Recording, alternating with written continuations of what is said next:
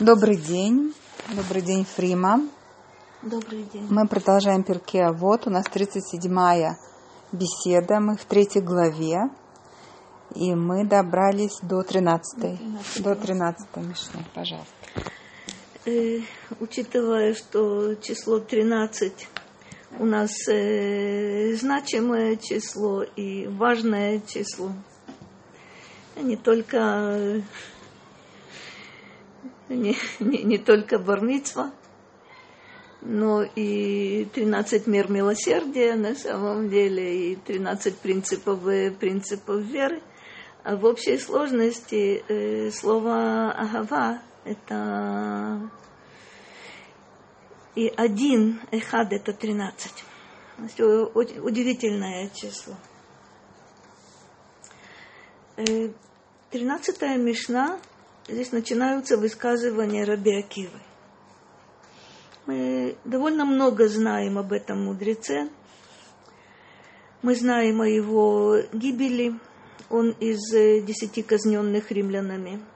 Мы знаем э, довольно много о его жизни, о тех трагедиях и тех победах, которые были э, на протяжении его жизни – он был казнен в возрасте 120, 120 лет. Прожил жизнь э, удивительную, о которой мудрецы говорят, что 40 лет он был неучим, с враждебным отношением к мудрецам. 40 лет он учился. Э, есть другое высказывание у мудрецов, что только после 40 лет учебы человек э, действительно начинает понимать своих учителей. Э, вероятно, Раби Акива понял несколько раньше, но учеником он был 40 э, лет, продвинутым учеником Талмит Хавер. Это особые отношения с учителями. Учителя у него были замечательные. Это Раби Элиэзер и Раби Йошуа. Это две э, школы, которые выходят из одного, из одного корня, из одного источника – есть различия между Раби Элезером и Раби Йошуа. У Раби Акивы есть удивительное свойство, э, о котором говорит один мидраж. Э, свойство это заключается в том, что он собирал материал разный, на первый взгляд противоречащий, э, противоречивый очень и умел классифицировать, умел разбирать притча, которая говорит, что его можно сравнить с человеком, который берет, берет корзину, выходит, где-то он видит э, пшеницу, где-то он видит ячмень, где-то он видит бобовые. Все это он складывает в одну корзину, но придя домой, раскладывает все, все по местам. И теперь все э, имеет свое назначение. И можно также видеть э, взаимосвязи между тем, что казалось нам э, неразрешимым противоречием. У Раби Акивы, о чем мы будем говорить несколько дальше, э, были, вспоминали когда-то, э, были 24 тысячи учеников, которые погибли, согласно, согласно Мидрашу, между Песах и Ацерет, между Песах и Шавуот – После этого сказано, что Раби Акива отправляется на юг. Юг всегда э, ассоциирует с мудростью. Находит там э, пять продвинутых э, учеников. Вот это э, им он передает свое учение, разные, разные направления в этом учении. В частности, Раби Мейр – это Мишна. Это Здесь мы занимаемся очень необычным трактатом э, Мишны, у которой нет э, продолжения в, в Талмуде. Но вся Мишна – это Раби Мейр, а отправная точка – это, это Раби Акива. Можно проследить, каким образом это доходит до, до Моше, до горы Синай. Сейчас мы не этим, не этим будем, э, будем заниматься. Это сила невероятная. Это работа над собой, очень серьезная на протяжении многих и многих лет. Хотя, согласно одному из мидрашей, результаты внутренней работы можно было видеть еще до того, как э, Акива стал Раби Акивой. Еще до того, как он э, э, овладел алфавитом. Считается, что вот тот э, очень известный Мидраш э, говорит о нем, о том, как э, какой-то работник, очень бедный, работал у хозяина, богатого. И можно понять, который был достаточно образованным человеком. По прошествии шести лет, когда работник хочет уйти к себе, к себе домой, хозяин ему сообщает о том, что у него э, нет ничего из того, что работник просит. Ни, ни плодов, ни, ни домашней утвари, ни, ни денег. И вот этот э, работник уходит к себе домой – После праздника приходит к нему хозяин. Первое, что он приносит ему деньги, приносит ему э, подарки, приносит все, все то, о чем работник просил, и больше того. Но главное, спрашивает хозяин, что ты думал обо мне, когда я сказал тебе, нет денег, нет, нет плодов, нет, нет утвари. И вот тот работник удивительным образом отвечает хозяину, э, деньги, я думал, э, что тебе представилась возможность какой-то какой сделки. Самый интересный ответ касался плодов. Я решил, что ты еще не успел снять э, труму и десятину, и поэтому мне не учу, ты не доверяешь такие, такие плоды. Так он отвечает на все, на все вопросы. Что ты думал, когда я тебе отказал – зная, что то, о чем ты просишь, вот оно у тебя на глазах. Ты, ты с этим работал, ты знаешь, что, что это существует. Кажется мне, что именно э, необычный, неожиданный, как будто бы поступок Рахели, которая стала женой Раби Акивы, э, в Мидраше он объясняется так. Она увидела э, его личное достоинство – зная, что человек с такими достоинствами э, читать и писать не умеет, и о Торе имеет весьма-весьма смутное, смутное представление. То есть по этой притче работником был Раби Акива, да, а да. хозяином, очевидно, отец Рахели. Э, это не уточняется. Но есть э, такая вероятность. Э, есть такая вероятность, но это не уточняется. Возможно, возможно, Рахель видела этого неуча в действии, видела, как он относится к своим обязанностям. Это возможно. Э, имена там не названы вообще. Но считается, что вот это начало, начало Раби Акива. Ну, давайте посмотрим, что он говорит в нашей 13-й Мишне. Э, казалось бы, эта Мишна состоит из двух, э, из двух частей. Я сначала, сначала прочитаю ее, а потом мы вернемся, попробуем понять связь э, между составными здесь. Схок векалют рош, маргилим леерва. Что приучает человека к разврату, к распущенности? Схок – это смех – калют рош, легкомысленное отношение, отношение к жизни. То есть ничего, ничего серьезного здесь, э, здесь нет, ну и что? Ну, посмеялся, ну, вел себя э, э, легкомысленно. Ну, нет ответственности у человека. Почему именно вот этот смех, вот это насмешничество – и легкомыслие приводит, э, приводит к разврату, надо будет как-то задуматься над этим, хотя это приводит и к другим нежелательным последствиям в отношениях между, между людьми. То есть нет запрета, нет границ. Хочу напомнить э, первый, первый мизмор Тегилим, там есть такое понятие Мошав Лейцин. Если вы помните, там упоминаются э, грешники, там упоминаются преступники. Но почему-то мудрецы считают, что э, Мошав э, там, где сидят вот эти насмешники, общение с ними и э, нахождение вместе с ними э, чрезвычайно опасно. Там нет ценностей, там нет, э, там нет границ, там э, вседозволенность. Об этом говорит Раби Акива, что смех и легкомысленность приводят э, к разврату, к распущенности, потому что это вседозволенность и к насилию по отношению к, к людям, и к разным другим явлениям, но пока мы остановимся на, на, на этом. Масорет с ядла Тора.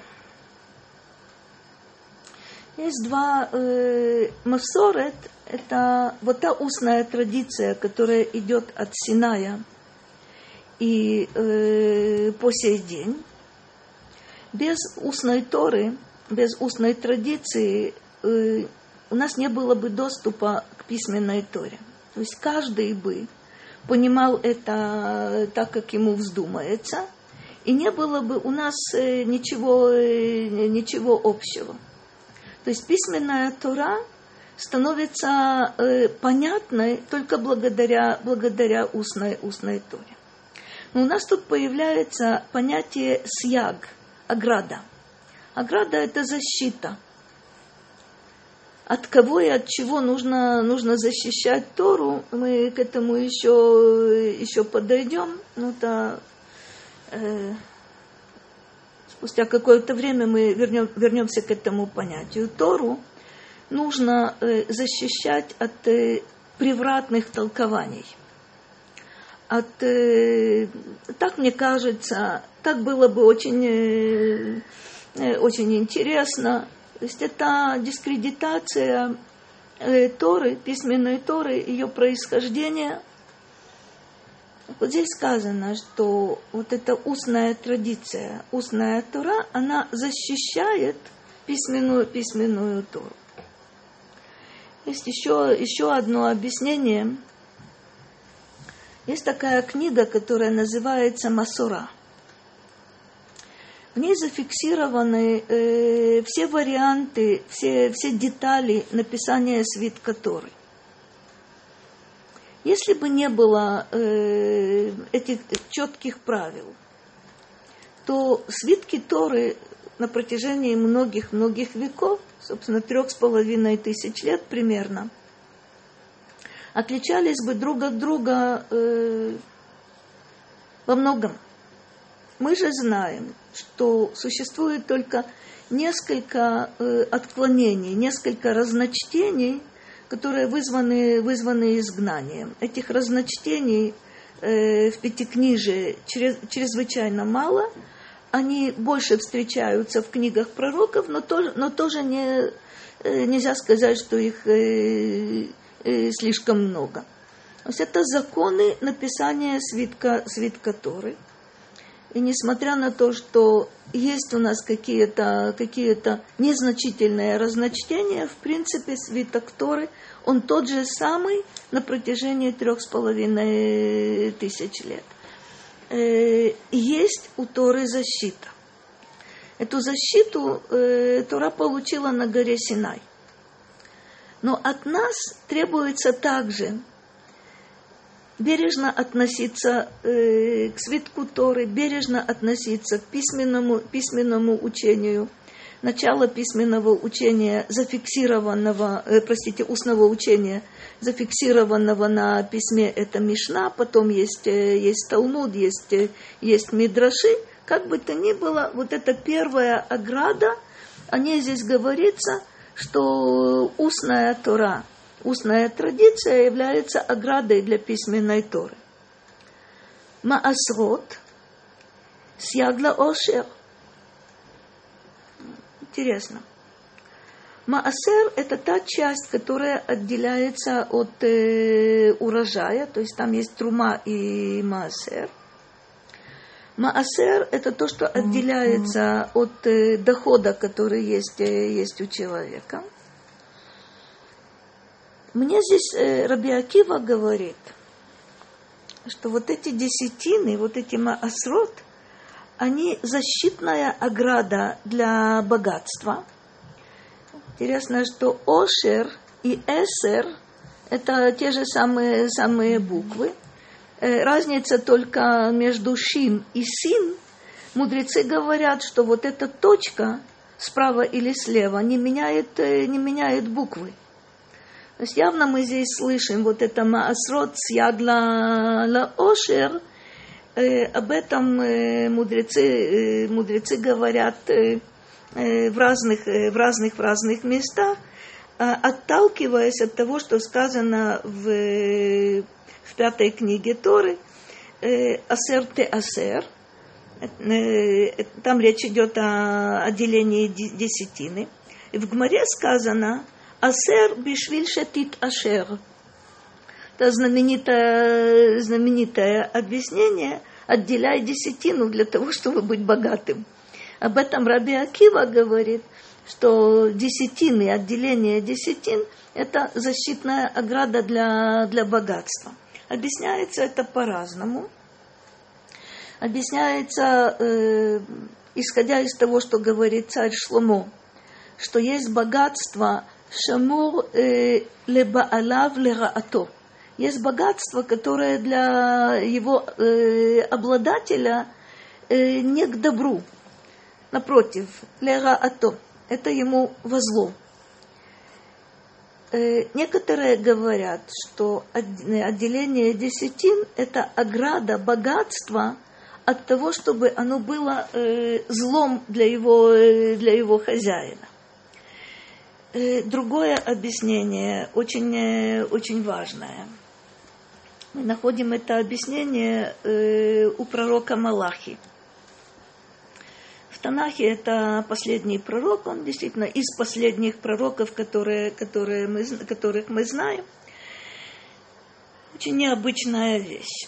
В Торе неоднократно сказано, что нельзя испытывать Всевышнего – нельзя подвергать его испытаниям. Мы видим много, э, много мест в Торе, где такое испытание э, Всевышнего кончается э, трагедией, трагедией для нас. Например? Например, известный вопрос, может ли Всевышний обеспечить мясом такое количество людей – действительно лиман, э, который был вчера и позавчера и неделю тому назад, э, будет продолжаться дальше. Это известный способ выйти в субботу, проверить, что там такое, что там такое э, продолжает, происходит.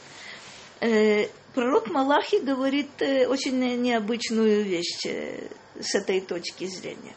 Он говорит так, доставьте десятину в хранилище – и проверьте, испытайте меня. Тем самым, что вы принесете десятину, якобы э, уменьшая э, свое богатство за счет э, вашего имущества. Как же проверить? ובחנוני נא בזאת, אם לא אפתח לכם את ארובות השמיים והריקותי לכם ברכה, ברכה от бледа. Это очень знаменитое место. Если вы со своей стороны приносите эту десятину и не боитесь э, того, что у вас э, будет меньше на десятую часть, то Всевышний предлагает проверку по отношению к Творцу. Это единственное, в чем можно, в чем, где можно его проверять.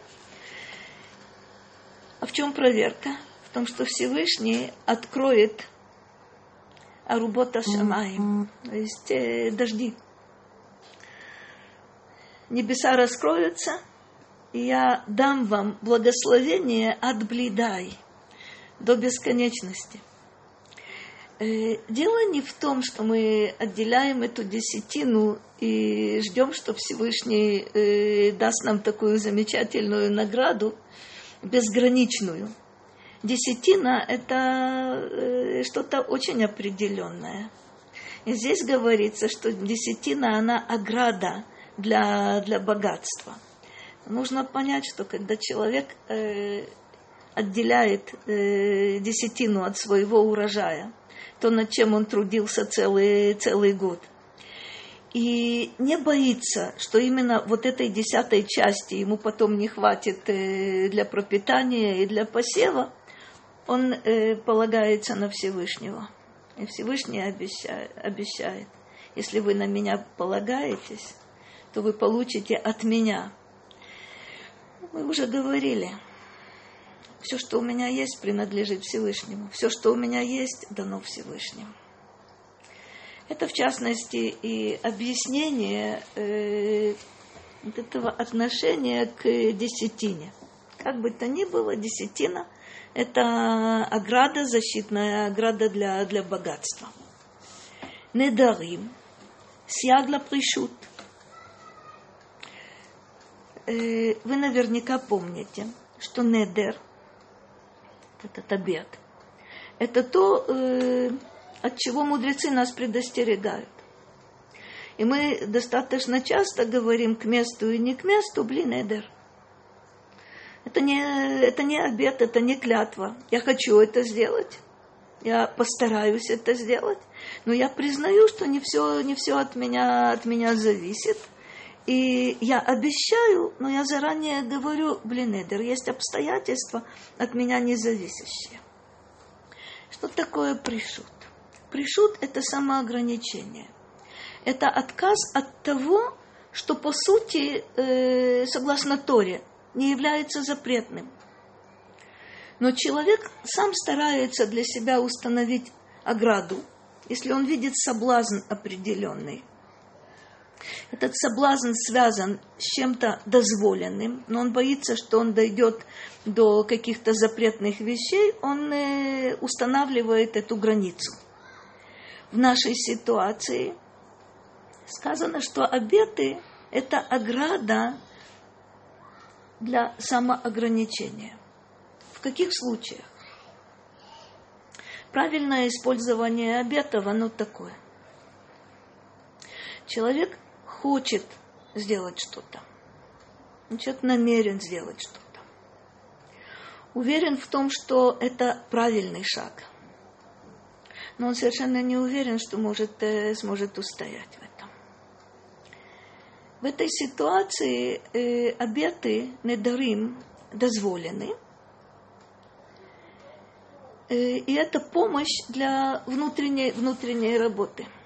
То есть, когда я отказываюсь от чего-то, зная, что отказ уже сам по себе служит оградой для чего-то другого, чтобы не дойти до, до запретного – и я боюсь, что я э, нарушу эту границу и потом подойду действительно к запретным вещам, мне нужна какая-то помощь, э, мощная помощь, это недер, это табет, зарок.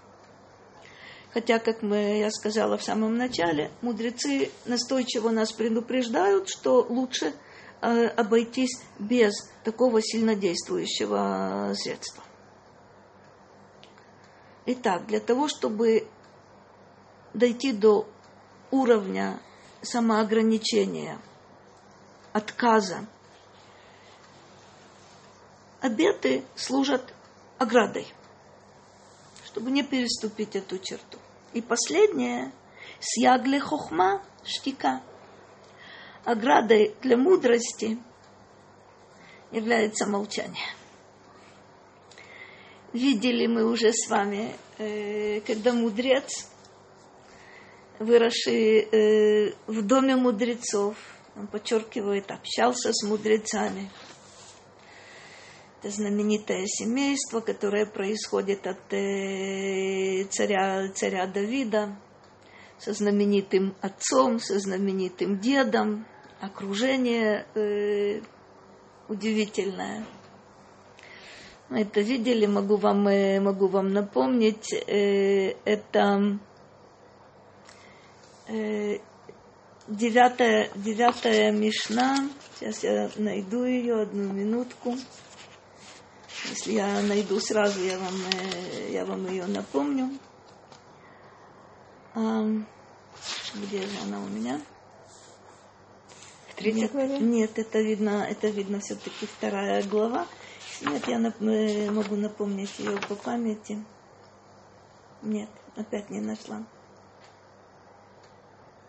Нет, э, к сожалению, нет. Последняя, последняя попытка, чтобы не слишком э, задерживать. Это действительно важная, важная мишна.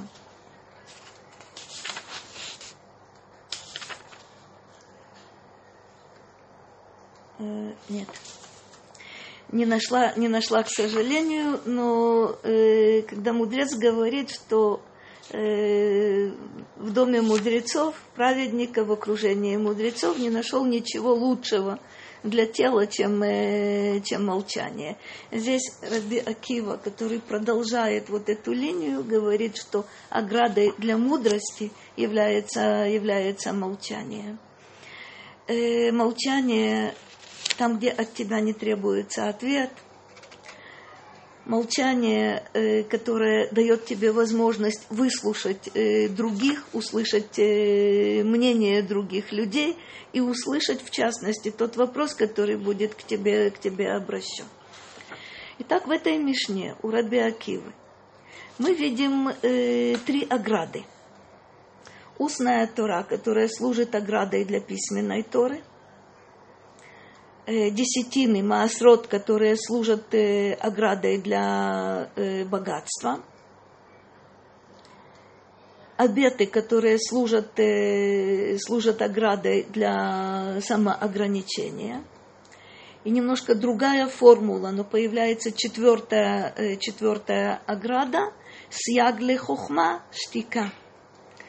Мы знаем, хм, что вот такая, когда есть э, какие-то высказывания по одной модели, и потом мы получаем э, модель э, отличающуюся для того, чтобы привлечь наше внимание. Это важность молчания.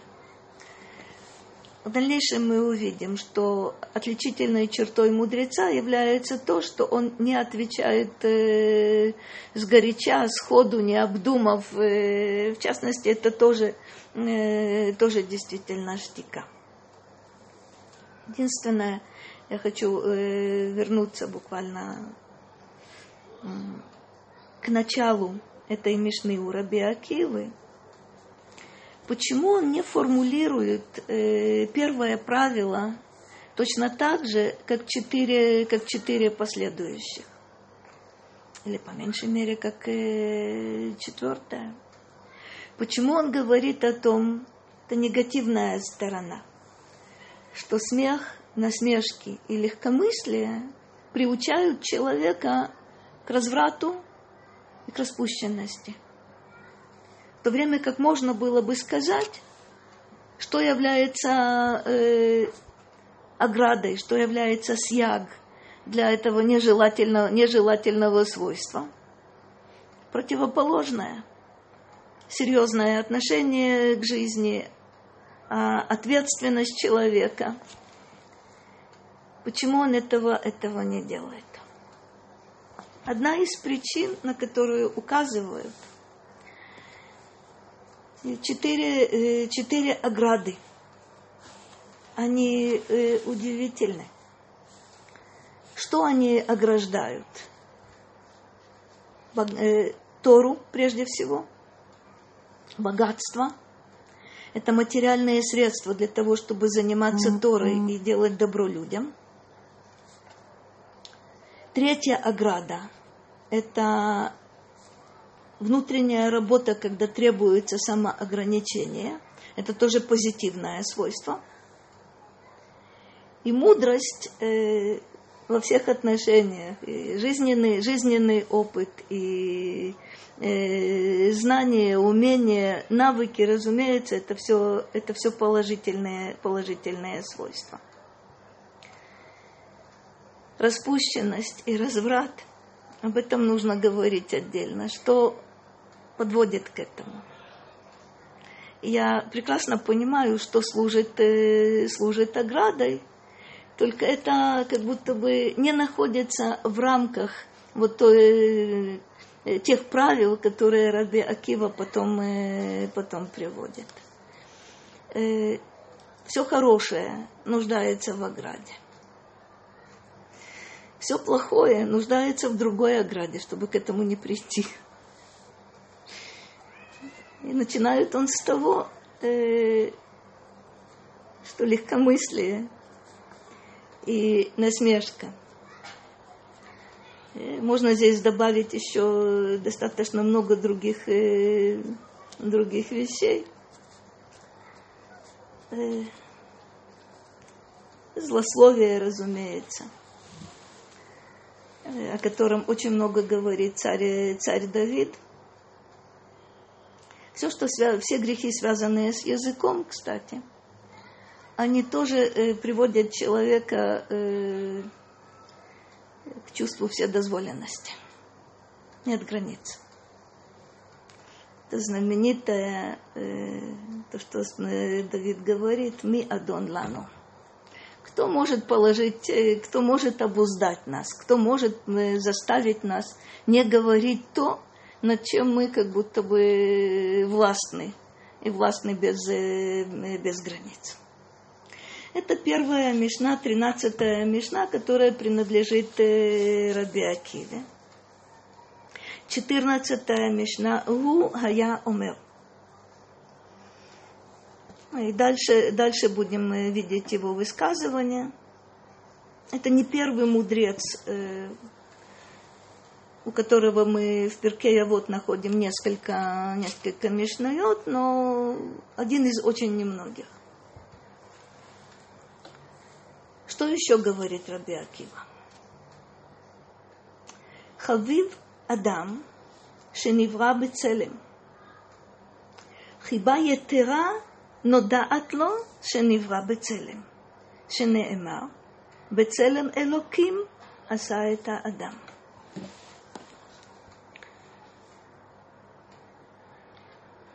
Дорог человек Всевышнему. Хавив – это любим. Хавив – это мил. Хиба и Ахава э, – синонимы. Человек любим, человек дорог Всевышнему. Почему? Он сотворен бецелем. Это то, что мы видим э, при сотворении человека. Э, там есть два понятия э, целем и дмут, о которых очень много говорит, говорит Рамбам, много говорят другие мудрецы. Мы не будем сейчас Э, подробно останавливаться на двух этих понятиях. Для этого потребовалось бы очень много времени. Э, как бы то ни было, дмут – это подобие, целем – это образ. Объясняют нам мудрецы, что в отличие от э, других сотворенных, у человека есть свойства необычные – а именно разум, свобода выбора, речь. От животных э, человек отличается человеческим разумом и речью. Свободой выбора человек отличается от всех э, творений вообще, включая ангелов. Свобода выбора есть только, э, только, только у человека. Это выбор между добром, и, добром и злом.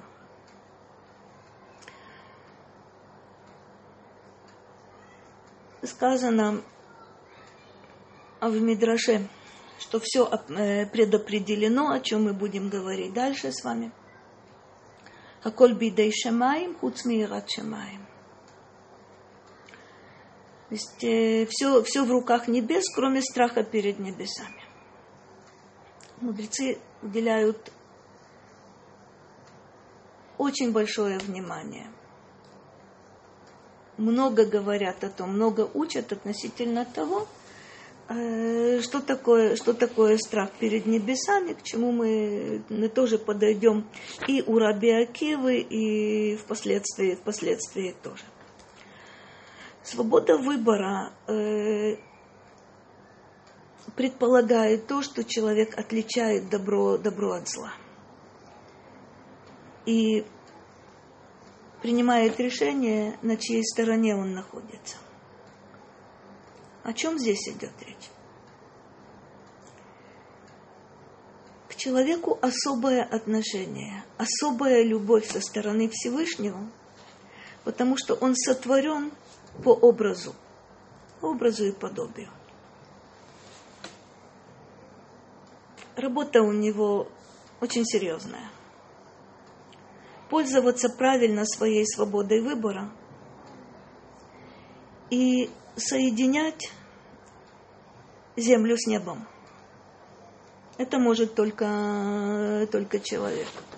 Материальное с духовным. Привносить в материальное духовную, духовную сторону. К этому немножко относится то, что продолжение этой же, этой же фразы. Особая любовь к человеку определяется, э, который сотворен по образу чем она, где мы видим эту особую любовь. Хиба етера нода атло. Да, человек сотворен, и действительно по образу он понимает, что в принципе никто и ничто не может мне э, помешать делать выбор.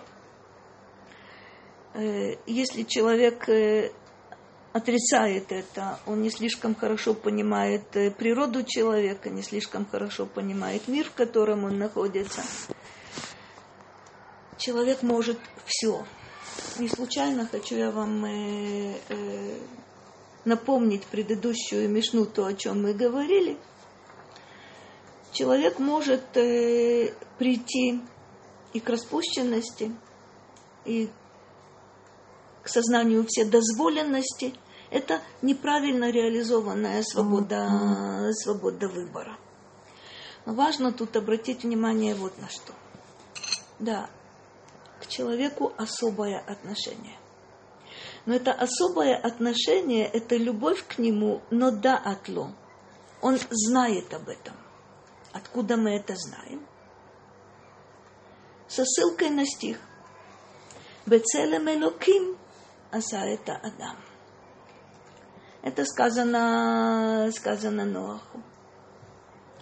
Что человек сотворен, что человек создан э, Богом по образу. То есть не только наход, обнаруживать в себе какие-то свойства, видеть э, разумный человек, видит, э, в чем различие между человеком и животным, может даже задуматься над тем, в чем различие между ним и, между ним и ангелом, но Всевышний об этом особом положении, об этом особом статусе, об особой любви человеку сообщает, и мы это видим, мы видим в Торе. Мы видим в Торе э, то, о чем говорят мудрецы. Один из мидрашей гласит – Почему человек был сотворен последним? Чтобы если он э, возгордится, любой комар мог бы ему сказать, мой отец в этот мир пришел раньше тебя. С другой же стороны, объясняет, объясняет Мидраш, когда строят дом, сначала появляются стены, крыша, двери, окна – внутренняя отделка, а потом приводят хозяина. То есть у человека есть э, две вот эти стороны. С материальной точки зрения комар имеет преимущество. С физической точки зрения. С духовной точки зрения этот мир сотворен для человека, и поэтому он приходит в этот мир последним, когда все уже находится на своих местах, все в его власти – и все к его, к его услугам, при условии, что он помнит э, о своем назначении, о своей, о своей миссии. Продолжение этой мишны. Хавивин Исраэль, шеникреу ваним ламаком. В чем особое отношение к нам? В чем особое отношение к сынам Израиля – в том, что они названы Баним Лемаком. Мы сыновья вездесущего.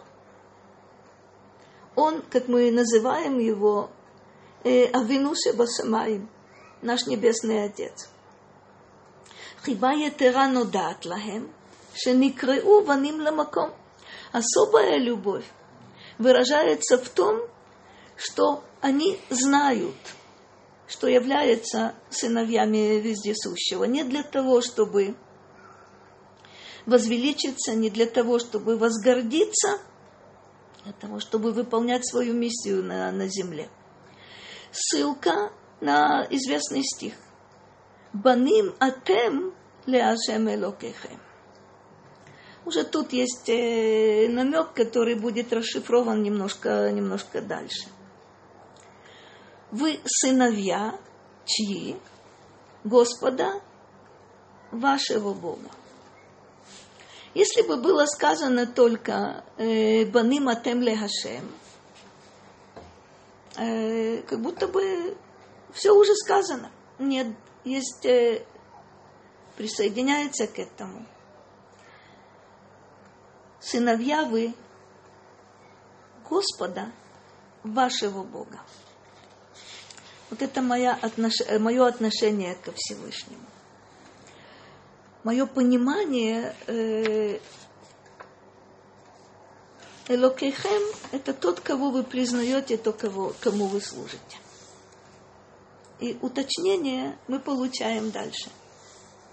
Начинается как будто бы с того же самого. Хавивим Исраэль, но я это уже слышала. Только что было сказано Хабибим Исраэль. А, уточнение удивительное. Шенитан лахем клихемда. Клихемда, вот этот драгоценный сосуд, вот это драгоценное сокровище, это, это Тора, как мы знаем. Почему мы любимы? Почему к нам особое отношение?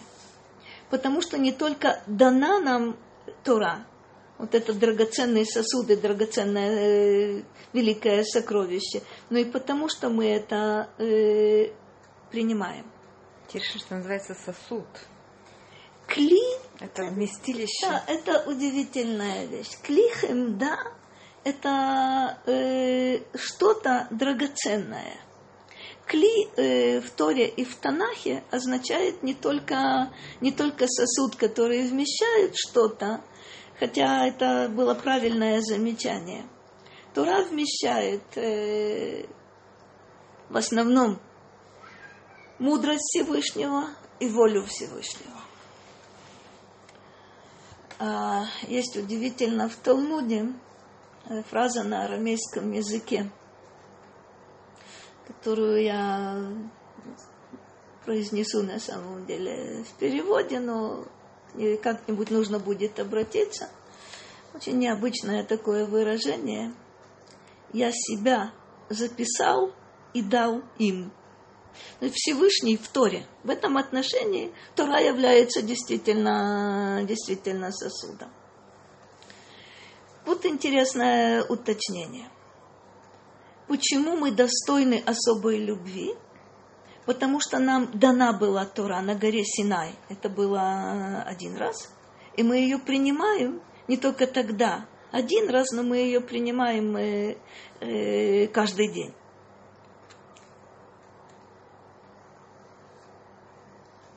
Удивительная вещь. Чем отличается вот этот, э, вот этот сосуд? Лахем кли хемда – а дальше? Хиба етера нодат лаем. Известно нам, что представляет собой этот драгоценный сосуд, это сокровище. Шенитан лахем кли хемда шебо нивра хаолам.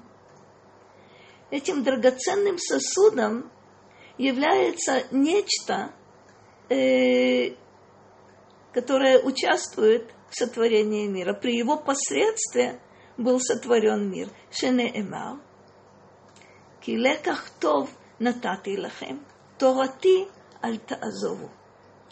Леках – это лакахат, это то, что, то, что мы берем, то, что мы усваиваем, то, что э, находится, находится с нами и находится в нас.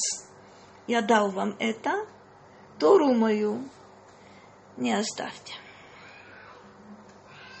Теперь мы должны понять, э, почему дважды сказано Хавивим Исраэль, Хавивим Исраэль. Это, э, кроме того, мы, что мы знаем, что мы, что мы любимы, кроме того, что мы знаем, знаем о нашей миссии, знаем о высочайшем э, статусе в качестве сыновей э, вездесущего. Самое важное – это то, что нам дана Тора, нам она доверена. Это то, чем, при помощи чего был сотворен, сотворен мир. Она у нас. Это оставить мы, оставить мы не можем. То есть это наша, наша миссия, которая связана с сохранением того мира, который сотворен, сотворен Всевышним. Это наш, наше назначение, это наша миссия – это то, о чем мы не должны забывать и не должны, не должны оставлять. Здесь э, э, речь не идет о мировом господстве, здесь речь идет о том, чтобы защитить этот мир э, от внутреннего само, саморазрушения.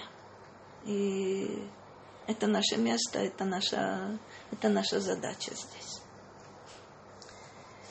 Э, Следующая, следующая мишна, которой мы будем заниматься, э, заниматься уже на следующей, на следующей неделе, она э, удивительна, я только, только озвучу, потому что две следующие мишны тесно связаны друг с другом. И вопрос, э, э, тема эта, которая будет э, неизбежно, должна вызвать массу вопросов. А кольца фуй, все предвидено, решут не туна. Все предвидено Всевышним, свобода выбора дана человеку. Тут мы остановимся, хотя это только третья часть вот этой мишны. Э, в следующей мы получим какие, какую-то расшифровку, а вопросы определенно должны быть. Всего доброго. Спасибо большое, большое.